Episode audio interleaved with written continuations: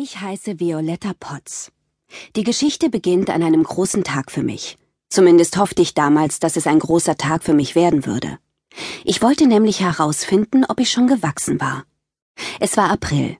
Seit meinem zehnten Geburtstag war ein Monat vergangen, und ich hoffte, dass ich inzwischen ein bisschen größer geworden war. Nicht, dass ich klein wäre, ich bin sogar eines der größten Mädchen in meiner Klasse. Es ist nur so, dass einfach noch ein paar klitzekleine Zentimeter fehlen. Hast du jemals versucht, ganz alleine zu messen, wie groß du bist? Das ist nämlich gar nicht so einfach. Beim Versuch, die Messlatte an der Wand hinter mir abzulesen, verrenkte ich mir beinahe den Hals. Juhu! Wie es aussah, war ich tatsächlich größer geworden. Ich hüpfte vergnügt in meiner Hälfte des Zimmers herum. In der Hälfte, in der ich herumhüpfen darf, weil sie nicht meiner zickigen 14 Jahre alten Schwester Tiffany, der Teenager Tussi, gehört. Die Hälfte, in der nicht überall Spiegel hängen wie in einem schicken Friseursalon. Grenze, knurrte Tiffany, ohne den Blick von einem ihrer Spiegel und dem riesigen rosaroten Pickel auf ihrer Nasenspitze zu nehmen. Komm ja nicht über die Grenze, Violetta. Die Grenze ist ein alter Bademantelgürtel, den Tiffany auf den Fußboden getackert hat, um mich daran zu hindern, ihre Zimmerhälfte zu betreten. Als ob ich nichts Besseres zu tun hätte. Ich könnte aus dem Stand zehn Millionen Dinge aufzählen, die ich lieber täte, als auf Tiffany's Seite zu gehen. Normalerweise hätte ich diese Dinge auch sofort aufgelistet. Aber heute war nicht der Tag dafür. Heute musste ich nett sein. Super nett. Denn ich brauchte Tiffany's Hilfe. Du könntest nicht zufällig mal schnell rüberkommen und nachsehen, wie groß ich bin? fragte ich total nett. Ich hielt ihr ein Stück blauer Kreide hin. Wenn ich wirklich so groß war, wie ich hoffte, dann würde dieser Tag der beste und schönste in meinem ganzen Leben werden. Aber Tiffany beachtete mich gar nicht und drückte an ihrem Pickel herum. Bitte. Nein, schnappte Tiffany. Bitte, bitte. Nein.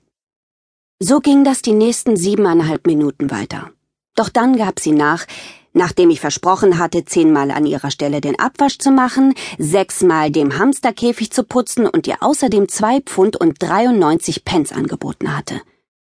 Du bist genau ein Meter vierzig groß, sagte sie und malte ein blaues V für Violetta an die Messlatte.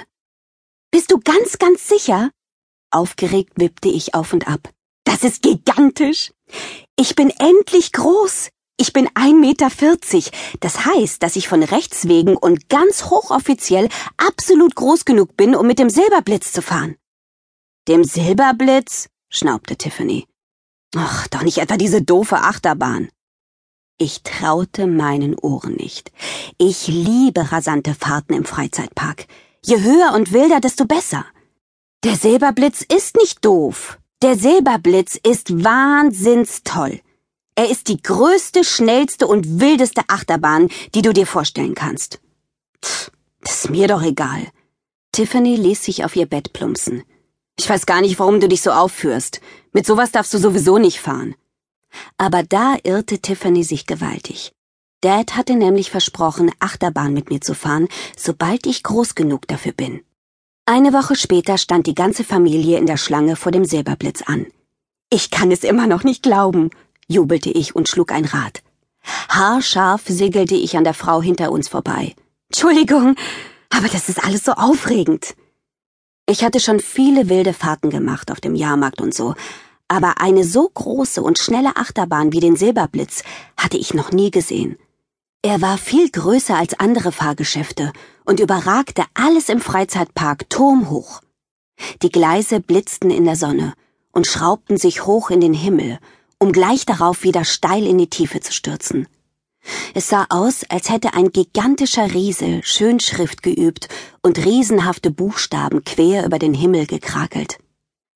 Wie konnten wir uns von dir zu dieser Sache überreden lassen, Violetta? Mams Gesicht hatte eine seltsame salatgrüne Farbe angenommen. Das wird fantastisch, jubelte ich. Wir werden bestimmt so schnell durch die Luft geschleudert, dass uns das Frühstück wieder hochkommt. Und das findest du gut? Dad blickte vom Handy hoch, auf dem er gerade E-Mails verschickte. Aber vorher sterben wir vor Langeweile, nörgelte Tiffany und blickte übellaunig auf die Schlange, die sich im Schneckentempo vorwärts bewegte.